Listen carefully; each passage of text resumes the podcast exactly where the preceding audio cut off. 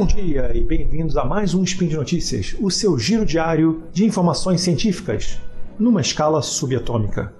Meu nome é Marcelo Valença e hoje é Dia 26 Nixinho ou 29 de dezembro. Hoje, nesse ritmo de festas de final de ano e início do outro ano, vamos falar um pouquinho sobre aprendizado ativo novamente, mas de um jeito divertido.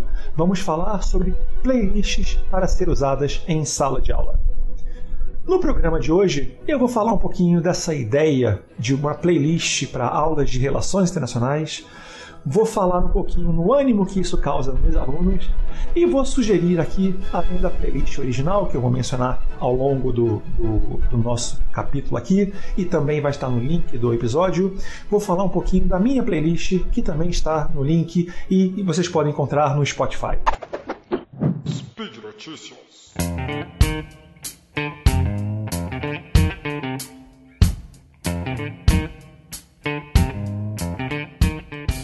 Gente, essa ideia de uma playlist de relações internacionais, uma playlist de aula, ela chegou para mim por um amigão lá da PUC Minas chamado Leonardo Ramos, que na época do mestrado ele me mostrou um artigo chamado Schoolhouse Rock: Pedagogy, Politics and Pop, de um professor chamado Michael Tierney, do College of William Mary nos Estados Unidos. É um artiguinho de duas ou três páginas, deve ter três páginas no máximo estourando, em que o, o, o Michael Tierney ele se debruça sobre o problema de grandes pensadores e música e vai de Platão a Homer Simpson para mostrar como que a música inspira as pessoas a agirem de forma diferente. E no caso, o Michael Tierney ele descobriu que o uso de música era uma ferramenta pedagógica muito útil para a turma dele. Não porque isso ia fazer eles resolverem os grandes problemas da humanidade. Não porque isso fosse fazer com que eles compreendessem as grandes teorias de relações internacionais. Mas porque a música poderia servir como um elemento catalisador para discussões. Por que isso? Porque se pela, pela experiência que ele praticou e pela leitura que ele fazia, é, se ele colocasse músicas no início da aula com uma temática relacionada ao curso dele ou à disciplina dele, principalmente em relação ao tema que ele ia discutir naquele dia, os alunos começavam a escutar, chegavam mais animados. E vou falar a verdade, gente, para uma turma que tem aula às 7 da manhã, é fantástico, porque dá realmente uma. quebra um pouco o marasmo daquele momento estamos acordando, né?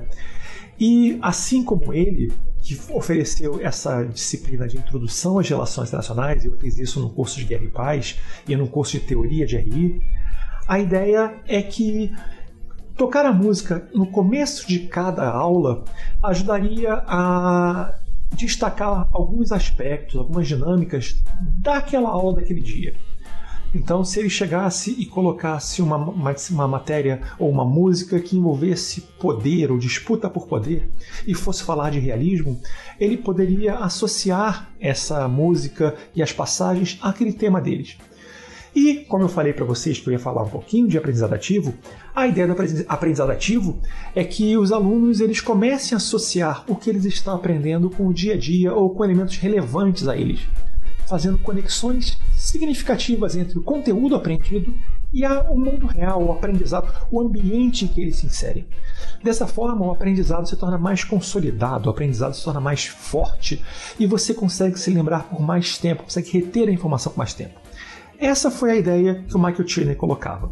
Vamos colocar músicas temáticas para cada aula, nessa, nesse curso de introdução de relações internacionais.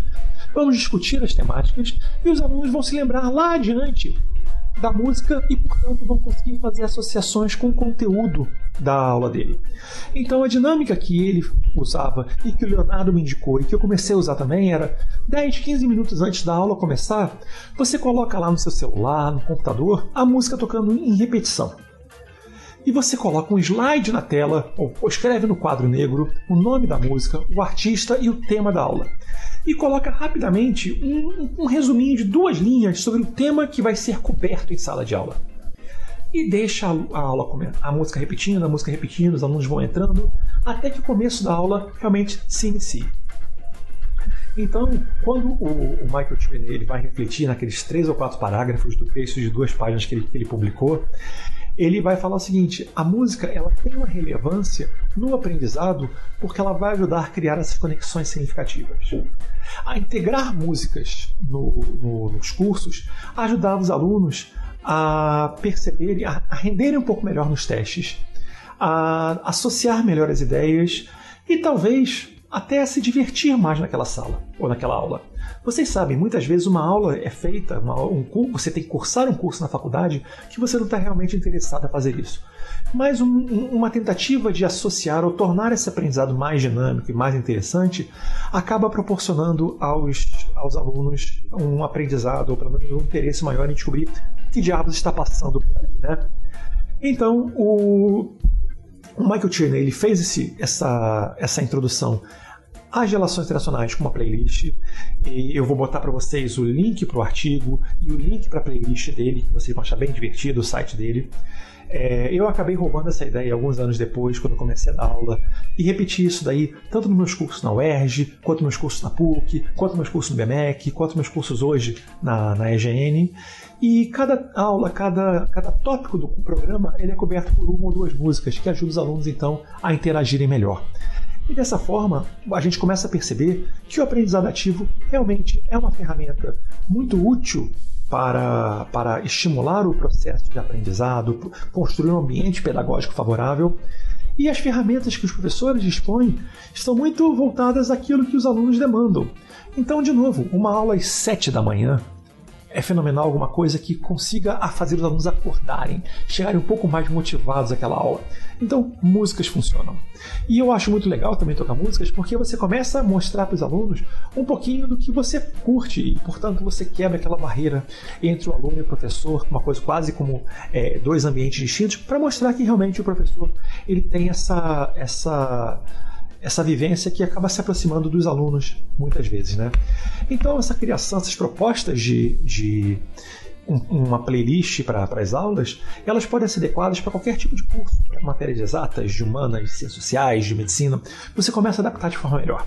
E você consegue até, eventualmente, enveredar para outras formas de aprendizado ativo usando as músicas para captar um pouquinho do momento, introduzir a temática da aula, depois evoluir para o storytelling, para narrativas diferentes, enfim, você começa a, a criar um ambiente propício e ambientes alternativos para fugir daquela do paradigma tradicional do ensino, para partir, portanto, para um aprendizado onde todos constroem o conhecimento e onde todos acabam por contribuir para que o sucesso da aula, o sucesso de uma retenção a longo termo do, do conteúdo do curso, ele realmente se torne uma realidade e não fique apenas no blá blá blá do discurso que os professores gostam de falar por aí. Então, gente, por hoje é só. Aproveita, passa lá no post do episódio, diz o que você achou, dá um clique, veja as playlists, a playlist do Michael Cheney, que está disponível no site dele, a playlist que eu vou colocar no meu curso, que está disponível no Spotify. Vejam é, é, um pouquinho de sugestões, contribuam também com comentários, elogios, críticas, o que mais você quiser. Se você, professor, também usa playlists, vai lá, coloca no link a sua playlist, vai ser bacana. E você pode aproveitar e me seguir lá no Twitter, a melhor rede social. Eu sou o arroba o Marcelo Valenca, tudo junto. Lá você acompanha minhas análises políticas, meus desabafos indignados, meus comentários de graça duvidosa e minhas sugestões quase que diárias de músicas que eu estou escutando ali e eu ponho um linkzinho para o que eu estou ouvindo. Eu lembro ainda que esse podcast só se tornou possível por conta do seu apoio no patronato do SciCast, no Patreon, no Padrim, no PicPay. Um grande abraço e até amanhã com um novo episódio do Spin de Notícias.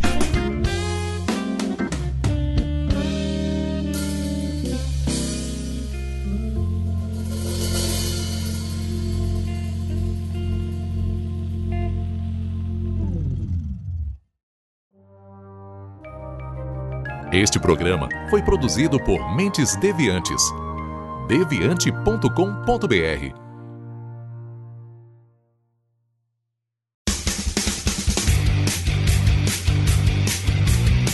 Cortes, edição de podcast.